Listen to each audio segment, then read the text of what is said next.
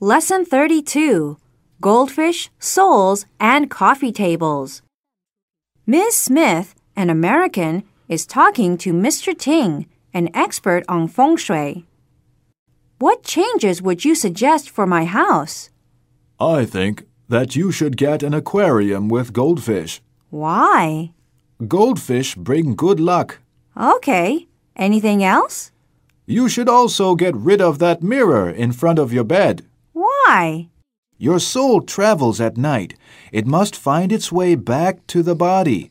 The soul might see your body in the mirror and get confused. Hmm, really? What else?